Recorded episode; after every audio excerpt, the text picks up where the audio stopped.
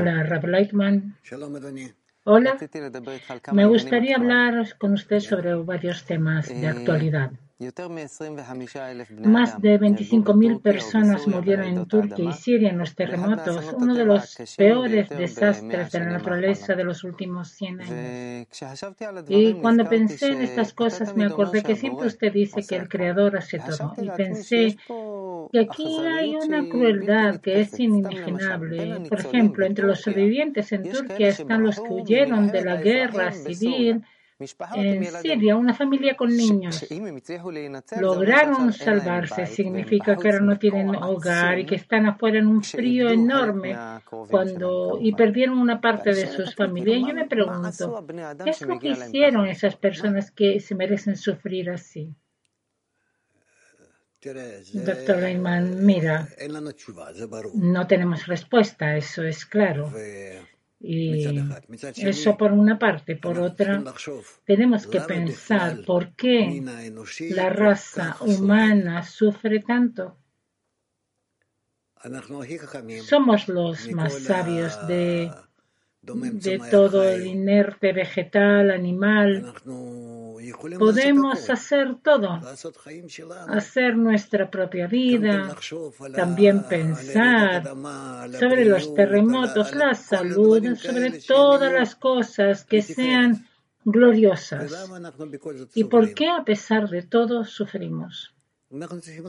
Debemos responder a esto, porque el sufrimiento no se acaba, al contrario, cuanto más, digamos, parecemos atraer más y más habilidades y capacidades en, en la vida, más sufrimos. Más sufrimos. ¿Por qué? Aparentemente, conforme más progresamos y tenemos más opciones para hacer de nuestra vida algo bueno, pero no lo hacemos, entonces sufrimos más. Aquí veo una lógica que puedo decir me dieron la oportunidad de hacer mi vida de una forma buena, cómoda, hermosa para mí, para los demás, cuidar a todos, etc. Pero no lo hago y ¡boom! Viene sobre mi cabeza algún problema. Así yo puedo responder. Además, en la sabiduría de la Kabbalah, tenemos, digamos, excusas más elevadas y ocultas, etcétera, pero a fin de cuentas te dieron una oportunidad, digamos, puedo dominar, controlar toda la naturaleza, todo, hacer de mi vida que sea segura, buena, hermosa, que no. Pero no me preocupo por esto de una forma general para todos. Entonces viene el golpe. Ahora, usted mira esto de forma global, de la humanidad que tiene la oportunidad de hacer del mundo algo mejor y no lo hace, entonces vienen los golpes. Sí, pero a veces los golpes vienen sobre lo más de, de, pobres. Doctor Eman, sí, porque son los menos organizados, no tienen tantos medios, pero en realidad todos sufren.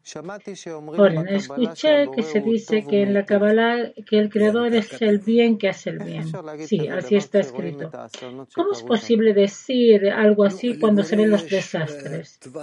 Doctor, mira, el Creador tiene un rango de visión más grande más eh, lejano, eh, extendido, especial, en comparación con nuestro rango de visión. Y por lo visto,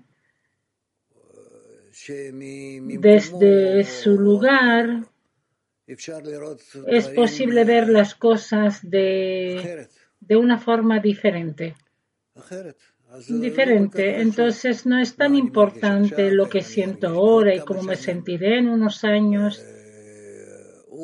Él quiere llevarnos a una meta muy especial, elevada, muy elevada. Y deberíamos tratar de investigar esto, de entenderlo y ver si es que podemos llegar a un estado en el que él crea que es, es una situación especial y que, que merecemos. Es decir, él es, es bueno a largo plazo. Doctor Ayman, es bueno a largo plazo él ve en el desarrollo de la naturaleza, en la relación de la naturaleza hacia nosotros, cómo nos desarrollamos, cómo la naturaleza llega y nos ordena, nos educa. Y a pesar de que en la educación, tal como en la infancia, pasamos la educación y no estamos tan satisfechos de esto generalmente, no queremos que nos presionen, que nos griten, que nos castiguen incluso. Así entendemos, digamos. Yo muchas veces escucho de los niños, mi mamá es mala, una madre que te ama tanto. ¿Cómo puede ser? Mala, ¿cómo puede ser? Mi, mamá es mala. Así el niño piensa, el niño pequeño. Entonces, estamos en un entorno tal que de educarnos y llevarnos a esa buena situación necesitamos presiones, problemas. Y en relación a nuestro desarrollo vemos también cuán graves o serios pueden ser. Ahora, usted habla de la naturaleza y presiones y la sensación aquí es como que la naturaleza nos envía desde eh, la profundidad de la tierra un misil que no tenemos ningún tipo de defensa ante esto. Doctor Lehmann, sí, por supuesto, es como un niño pequeño que no tiene nada en contra de, no tiene nada lo que hacer en contra de sus padres, fuera de gritar o de de su consentimiento, decir que no está de acuerdo y que no quiere. es posible firmar un acuerdo de paz con la naturaleza que se detenga, que se calme, corona, guerras, terremotos. Es como de cada, de cada esquina nos bombardean. ¿Cómo es posible calmarlo? Firmar algo, arreglarnos. Doctor Reimann hace según su naturaleza, sus leyes, haz lo que él quiere y entonces también vas a estar bien. Ahora, ¿la naturaleza quiere de mí algo? Sí, ¿qué quiere? Haz lo que la naturaleza quiera y él hará lo que tú quieras. ¿Cuál es su deseo? Su deseo es que seamos buenos. Buenos quiere decir que nos conectemos juntos en un buen deseo hermoso, amables unos con otros, todos. ¿Qué le importa a la naturaleza? Es la ley de la naturaleza que todas las partes de esta, todas estén en armonía, en una buena conexión entre sí. Y la persona que entra con su ego y que quiere dividir, enajenar y hacer lo que quiere, entonces ordena la naturaleza de una forma opuesta. Entonces, ¿cuál es su conclusión? ¿Qué tenemos que aprender de todo este desastre, doctor Iman? Como nosotros somos los más desarrollados entre inanimado, vegetal y animal, debemos comenzar la corrección entre nosotros, llevarnos a una conexión hermosa y verdadera, a una reciprocidad buena y entonces veremos hasta qué punto en relación a la, a la paz que queremos hacer entre nosotros, Él hará la paz por nosotros. Amén. Pasemos al siguiente tema.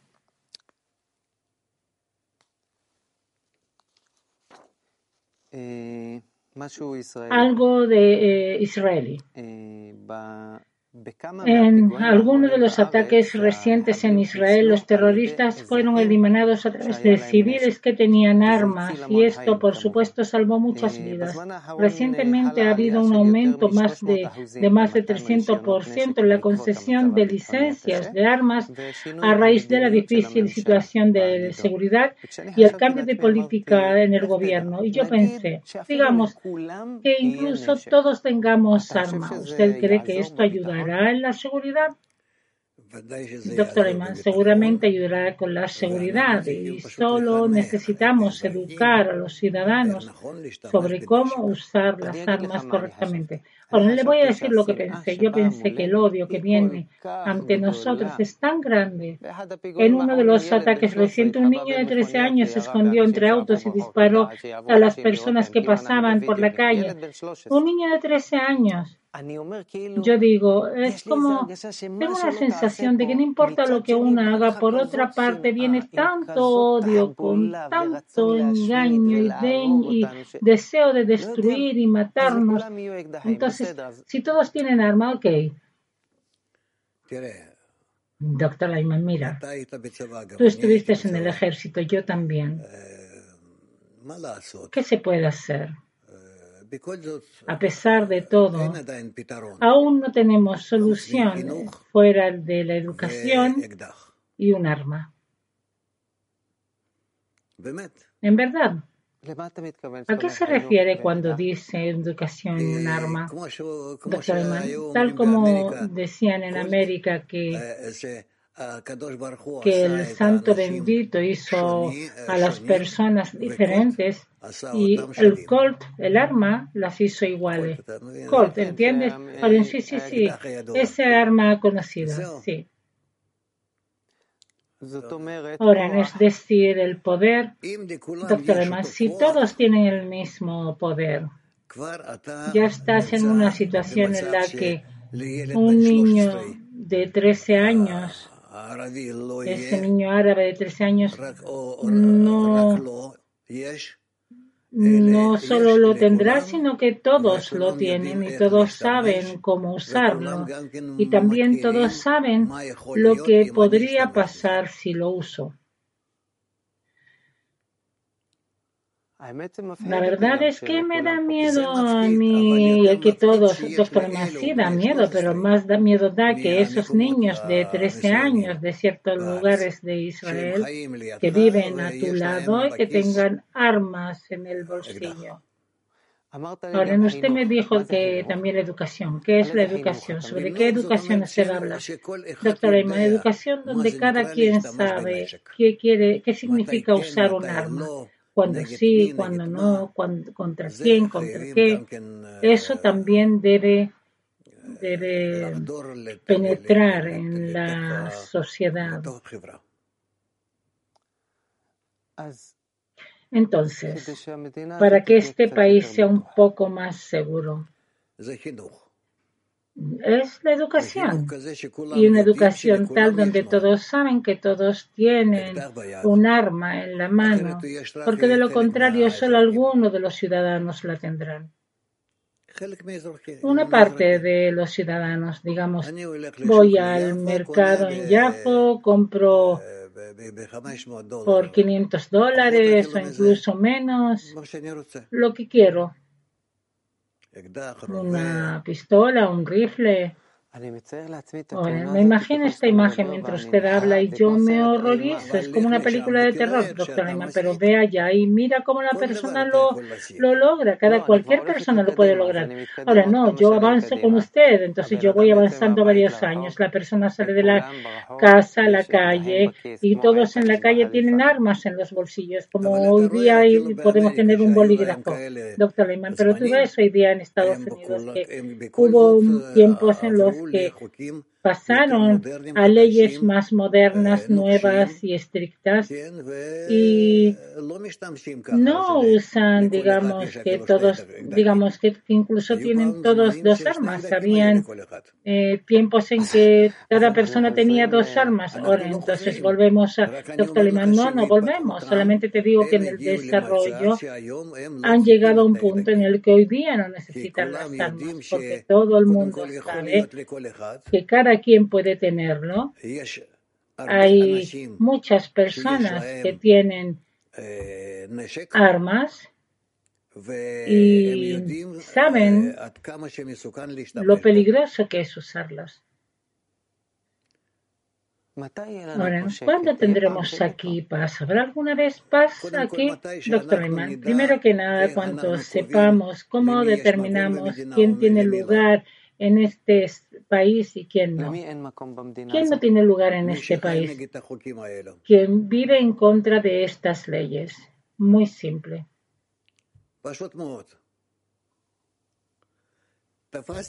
Agarré a alguien, toda su familia, todos sus parientes, todos afuera, fuera de las, de las fronteras del país. ¿Y qué, tienen que ver sus familiares en esto, doctor Iman, para evitar que cometa un crimen?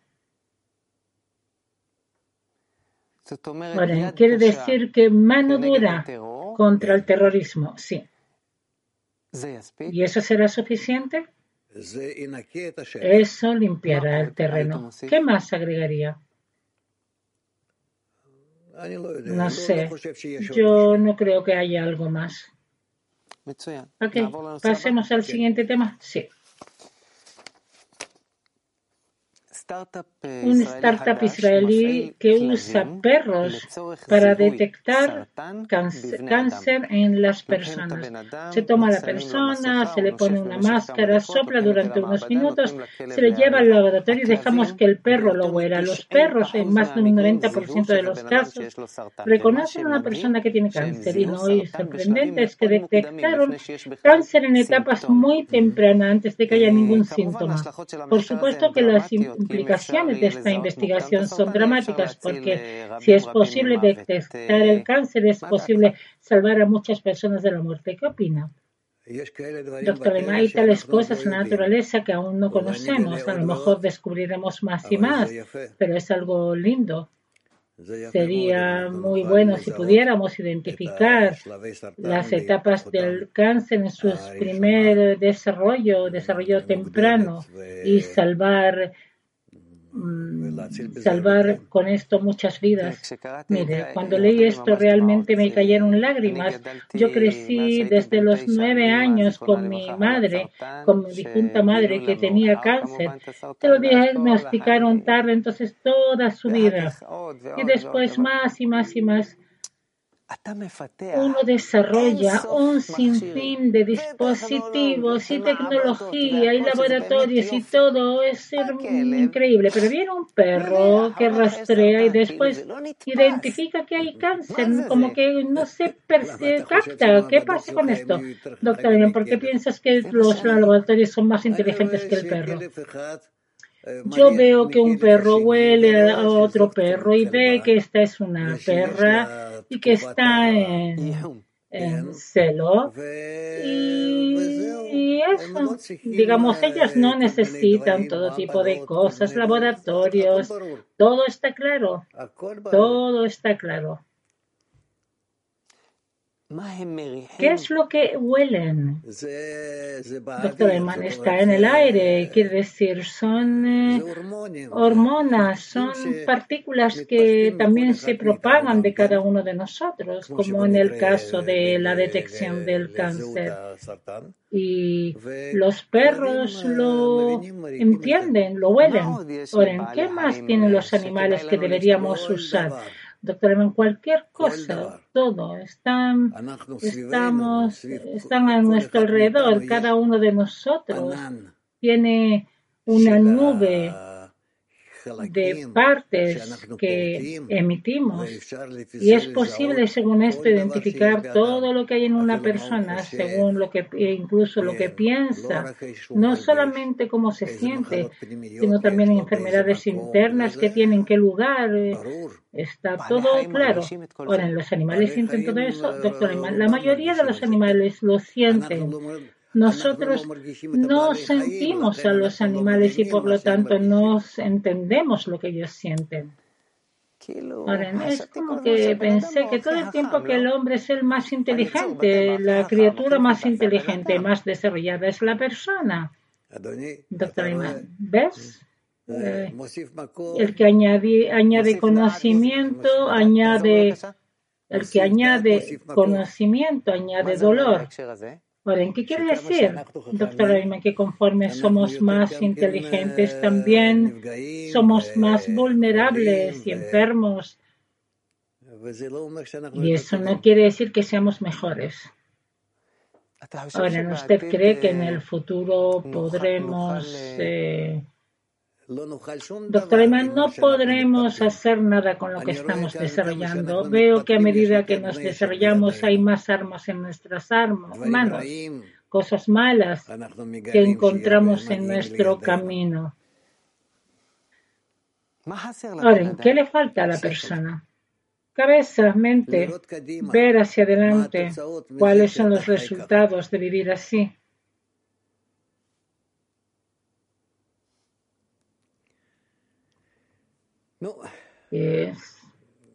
Esperemos que, que con la ayuda de Dios, como dicen. Ahora, ok, pasemos al próximo tema. Un nuevo informe afirma que en los años 2019 a 2021 hubo un aumento de un 40% en los adolescentes diagnosticados con depresión y un aumento de más de 50% en el número de adolescentes que fueron diagnosticados con trastornos alimentarios. Este informe dijo que esta, esta generación debe, debe ser como un despertador, un reloj despertador en las personas que toman decisiones. En este, desde este lugar, sobre problemas de depresión, problemas de alimentación, ¿qué recomendaría para ayudar a esta generación? Fuera de la educación no hay lo que ser. Fuera de la educación, pero la educación debe ser eh, especial. Que detenga el desarrollo salvaje de esta juventud, que comprendan hasta cuánto podemos dañarnos unos a otros. No tengo lo que decir, yo no soy un experto en educación, solo que creo que debemos eh, Debemos pensar sobre esto. El Ministerio de Educación es el más grande de los ministerios gubernamentales, pero ¿cuál es el beneficio de ser grande? Ha crecido, eh, crece acá una generación donde la mitad de estas están diagnosticados con depresión y hay otros que aún no han sido diagnosticados. ¿Qué se hace a nivel educativo para sacar una generación de la depresión? Doctor primero que nada debemos ver cuál es la causa.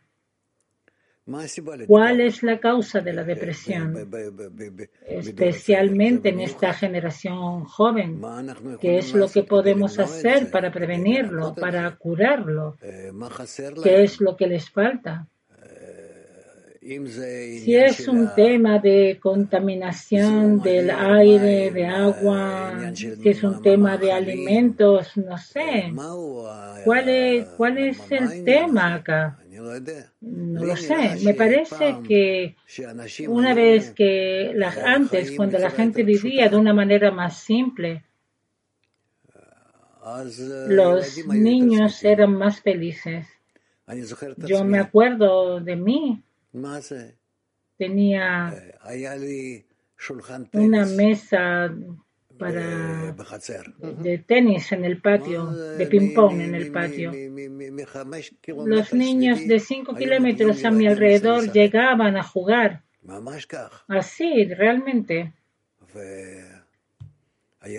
Tenía un perro en el patio, tenía una bicicleta, todo tipo de cosas así. ¿Quién no tiene una bicicleta hoy día? Yo veo que tienen este, como un Mercedes y a pesar de eso no hay alegría.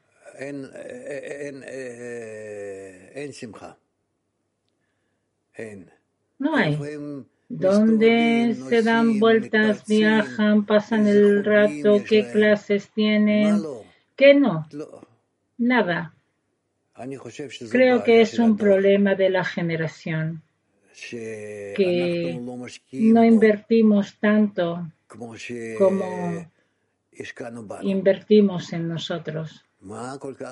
¿Qué es lo que tanto invirtieron en nosotros? Yo creo que estábamos más cerca de, de nuestros padres, de nuestros vecinos, de la gente en general, de todo lo que pasaba. Y, realmente eso es lo que nos llenaba la vida. Hoy día cada uno vive en el rincón de su salón, con la televisión o con un computador y nada más y absolutamente no quiere estar en contacto con los demás. Y los padres están ocupados eh, ganándose la vida, porque si tú no traes eh, lo suficiente, no eres capaz de sobrevivir. Por eso yo no creo que sea un tema de de la generación.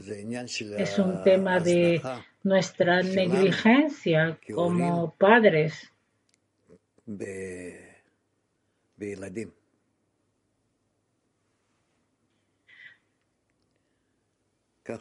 Así me da la impresión.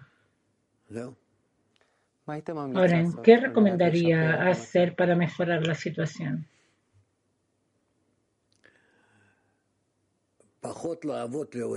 Menos trabajo para los padres, pasar más horas con los niños en todo tipo de eventos. Eh, eh, eh, digamos ir a la playa, incluso al fútbol, no importa qué, pero que sean, eh, que esos eventos sean algo común para los niños y padres juntos. Y creo que debe ser así, porque no hay conexión familiar, no hay conexión. Los niños tienen su propia vida y, y eso les falta. Digamos, no escuchamos mucho sobre esto, pero esto es lo que falta. Ahora, gracias. Pasamos al próximo tema. Sí. Polarización en la sociedad israelí. Se intensifican las manifestaciones contra el gobierno y se intensifican los llamados en su contra. También las amenazas en contra del primer ministro. La iniciativa del diálogo y acuerdo del presidente fue rechazada por las partes y parece que estamos en una conversación de sordos. Cada lado fortalece su posición y no está dispuesto a escuchar al otro. Y quisiera preguntarle cómo es posible estar en esta disputa y a pesar de todo que cada lado respete y escuche al otro lado. eso también es educación. Que si la generación no se educa para esto, entonces eh, nos va a ir muy mal. ¿Cómo puede ser que después de elecciones y debates y todo lo que hubo, la gente aún piense que pueden hacer más y que pueden hacer revoluciones? ¿Cómo puede ser? Hemos visto que nada bueno sale de ninguna revolución en la sociedad. Ahora, la gente siente que aquí se está destruyendo la, la democracia en la que quieren vivir, sin relación con quién controla el gobierno, sino que la estructura del Estado, los cimientos del Estado democrático. Doctor, los fundamentos del Estado democrático ya no se encuentran y no tenemos un gobierno democrático, ni un Estado democrático, ni hay lo que soñar sobre esto de que alguna vez hubo, sino que siempre todo fue, siempre todo estuvo a la venta, realmente a la venta. Por lo tanto, no, no debería haber lugar para todas estas especulaciones. Si miro por un momento lo que sienten las personas, veo que hay un lado que siente que el otro lado está llevando al país al caos, a la desintegración, y realmente siente esto, ¿no? En, todos, en cada parte de sus miembros siente que van a destrozar mi futuro y el futuro de mis hijos. Y yo no consigo convencer al otro lado con palabras bonitas, ¿qué es lo que puedo hacer? Entiendo la angustia, es como una, es como una olla que está a punto de explotar. ¿Qué se puede hacer? Doctor Ayman, educarse a sí mismo para no explotar. Muy simple. Necesitamos educación, necesitamos información, necesitamos ver cómo debería ser una sociedad reformada en general, si existe algo así. ¿Qué quiere decir una relación entre una persona y su amigo? Necesitamos eh, corregirnos. Ah, yo no veo aquí nada más que esto, pero después de las elecciones escucho que ahora Digamos, ahora debemos luchar para que regrese el gobierno correcto a su lugar, porque si no, perdemos la democracia. ¿Qué democracia estás perdiendo? Es decir, cuando tú no estás en el poder, quiere decir que la democracia ha perdido. Ahora, no, no, no, no se refiere a esto. El significado es que se están cambiando el equilibrio dentro de los diversos sistemas, sistemas dentro del país. Es como que están cambiando las reglas del juego y con esto cambiamos el país, sin relación con quién ganó. Digamos, hay algún tipo, hay algún tipo de manejo, pero como que se están cambiando. Yo no estoy hablando de, una, de algo pequeño. Las personas sienten en el corazón. No simplemente están saliendo manifestaciones, son pasos drásticos y eso viene del dolor y de la sensación de lo que yo pienso que es lo que realmente va a ser bueno. Por lo visto, lo que tú piensas también piensas que es bueno, pero eso nos lleva a un lugar en el que que, mira, si el día se está hablando a negarse a alistarse, de sacar el dinero del país, de dividir el país en dos países separados y muchas cosas más. ¿Cómo es posible evitar ese escenario de que siga hacia adelante? Doctor, si yo sigo hacia adelante, entonces voy a luchar contra mí mismo. No es que nos quedemos en dos países, yo y mi vecino sino que tanto yo conmigo mismo y él consigo mismo tampoco vamos a estar tranquilos. ¿Por qué? Porque así es nuestra naturaleza. Por favor, explique que nadie puede estar en paz consigo mismo y entonces eh, a mí no me parece que esto sea el camino o la dirección para hacer el orden, ni interno ni externo. Entonces, ¿cuál es la dirección? Ama a tu prójimo como a ti mismo. Y sobre todo las transgresiones serán cubiertas por el amor. Y aquí no hay otra solución, a pesar de que estamos en los límites extremos y en odio y en el rechazo y en que no debemos vernos que a pesar de todo llegamos a una conexión entre nosotros. Porque de lo contrario es que de lo contrario qué vas a hacer? Tenemos el mayor problema que tiene toda la humanidad. Y si encontramos la solución, verás cuánto, verás como toda la humanidad sentirá y entenderá que finalmente estos, los judíos, encontraron algo correcto. Ahora, ¿en qué hay que encontrar? Doctor Neyman, encontrar la fórmula de cómo todos podemos vivir juntos. ¿Usted cree que esto sea posible? Y si no hay opción, entonces en mil o dos mil años encontraremos una solución, pero estará en esto. Ok, pasamos a otro tema. Eh, una empresa privada intentará revivir un nave grande que se extinguió, extinguió hace 350 años con la ayuda de una edición de genes. El nombre del, del ave es Dodo, es un gran ave que no volaba, que vivía durante millones de años en los bosques de Mauricio, cerca de la costa de África. Según el plan de los científicos, el proceso se completará dentro de seis años y el animal extinto regresará a los bosques de Mauricio. Me recuerdo la película sobre Jurassic Park, donde devolvieron a la vida a los dinosaurios. Allá era ciencia ficción, pero ¿qué opina usted sobre esto? Doctor Iman, claro que es posible. En total son 350 años. Eso no es es realmente fue ayer y a lo mejor eh, incluso puede que exista en alguna parte. por ahora se está hablando de una clonación genética en el laboratorio.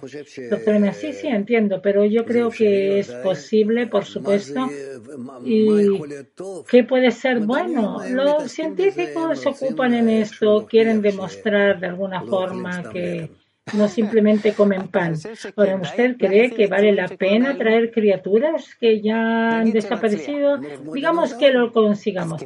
Doctor como los dinosaurios, tienes el ejemplo. Ahora, la pregunta es, ¿vale la pena que vuelvan a la vida criaturas que ya desaparecieron?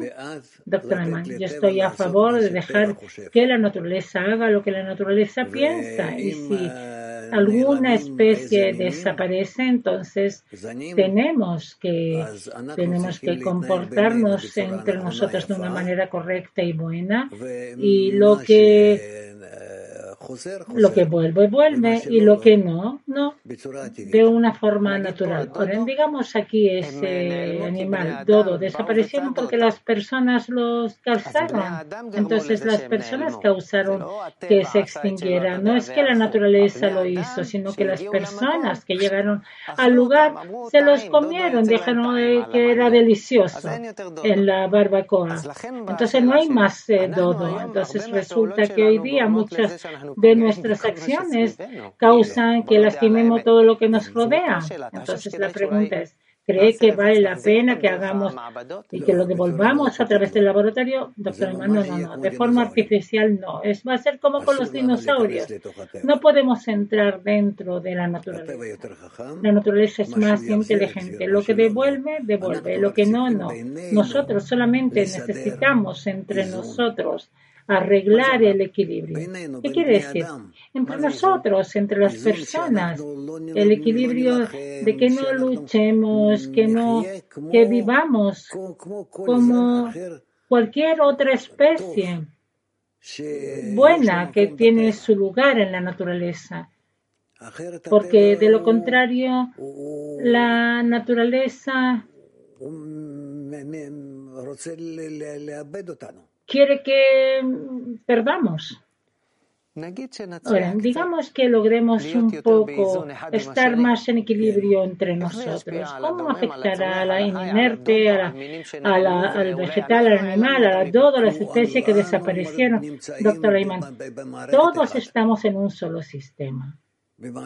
En un solo sistema. Entonces afectaremos a todo el sistema porque somos la la especie más elevada. Influiremos en todos los tipos y todas las especies y todos sentirán que tienen un lugar. Ahora, digamos una especie desaparecida, por ejemplo el dodo, ¿hay posibilidad de que regrese? Sí. ¿De dónde viene? No, no, si se, eh, encuentra, no existe algo así en la naturaleza que algo desaparezca. Se encuentra, no es que existe en alguna parte, sino que en el momento en que hay un sistema que está listo para albergar esta especie, entonces sale. Es impresionante. Sí, de repente vas al al mercado el viernes y te compras un dodo y lo llevas a casa y lo pones en el patio. No sé, es una especie grande. Oren, es una especie grande, más de un metro. Sí, sí, sí, es grande. Sí, lo pones en el, pones en el patio un dodo. Pero lo que usted me dijo ahora se siente como más que ciencia ficción que todas las películas. Doctor Eman, no es ciencia ficción, es el sistema general que existe en la naturaleza. En el momento en que ordenamos a todos hasta el punto en que podamos que todos tengan un lugar en el sistema general de la naturaleza, poco a poco todas las especies vuelven a su lugar. Todas las partes de la naturaleza vuelven a su lugar. Okay. Pasemos al próximo tema. El miedo es una emoción que se percibe como algo indeseable. Tratamos de evitar el miedo pero hay circunstancias, hay situaciones en las que las gentes disfrutan del miedo, incluso están dispuestas a pagar por la experiencia de miedo. Por ejemplo, montañas rusas, películas de miedo, eh, saltar en bungee, deportes extremos. ¿Cuál es esta atracción que tenemos ante el miedo? Doctor la persona quiere sentir un límite, llegar a un límite que yo he llegado a una situación que está más allá de mis capacidades, más allá, más allá de algo. ¿Por qué? ¿Qué es lo que le da? Eso da la sensación de control sobre la vida, un poco más allá. ¿por qué las personas están dispuestas a pagar para que sentir miedo? Eh, porque, de nuevo lo digo, la persona siente que está más allá de la vida. ¿Más allá de la vida? A veces nos gusta temer, sentir miedo juntos. Por ejemplo, ir al cine juntos y ver juntos una película de terror. Todos tiemblan de miedo, pero estamos juntos. Es algo fuerte. ¿Qué es eso? ¿Por qué los juntos dentro del miedo aún es más potente? Doctor Aymanes, es maravilloso, impresiona, pero les gusta esto. Yo me acuerdo que llevé a mis hijas cuando eran pequeñas. Alguna película sobre serpientes. y había una serpiente así dentro de la pantalla y que salía. y y la niña, mi hija pequeña sentada a mi lado, me decía, pero ¿por qué? ¿Por qué? ¿Por qué sale así? Pero hay que pasar todo ese tipo de cosas. Ahora pensé que podría ser que disfrutamos de escenas aterradoras porque sabemos que el miedo no es real. Sí, eso es seguro. Seguro. El momento en que te puedes escapar de esto, eso es algo diferente, lo disfrutas. No es simplemente miedo, sino que es un, eso trae un placer cuando estás en un control sobre esto. Ahora, entonces aquí hay un control que es más fuerte que el instinto que despierta el miedo en la persona. Sí. Entonces, ¿cuál es, ¿qué es lo que produce el placer? Porque es un placer poderoso, doctor muy poderoso, porque el miedo penetra todos los huesos de la persona, porque la persona es eh, un animal. Y por lo tanto, el miedo cuando nos domina, nos llega hasta la médula de los huesos. ¿De qué siente usted miedo? Yo realmente ya no siento miedo de nada. Antes sentía miedo de poder lograr cosas en la vida, pero eso ya pasó hace mucho tiempo. ¿De qué tengo que temer hoy día? Yo. yo no siento.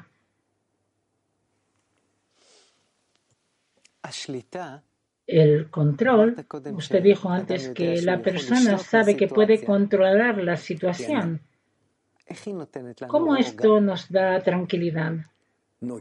Porque, porque sé que en cada momento yo sé que puedo girar mi futuro en la dirección que yo creo que es correcto, que, es, que tiene lógico. Ahora, ¿en realidad la persona puede? no, pero así la persona piensa. Si la persona viera la verdad, no tendría miedo de nada en absoluto porque vería que está en las manos de un poder superior, que es el bien que hace el bien. Y en esto no tiene ningún control. Así que no sentiría miedo para no darle a la persona estabilidad. Entonces vemos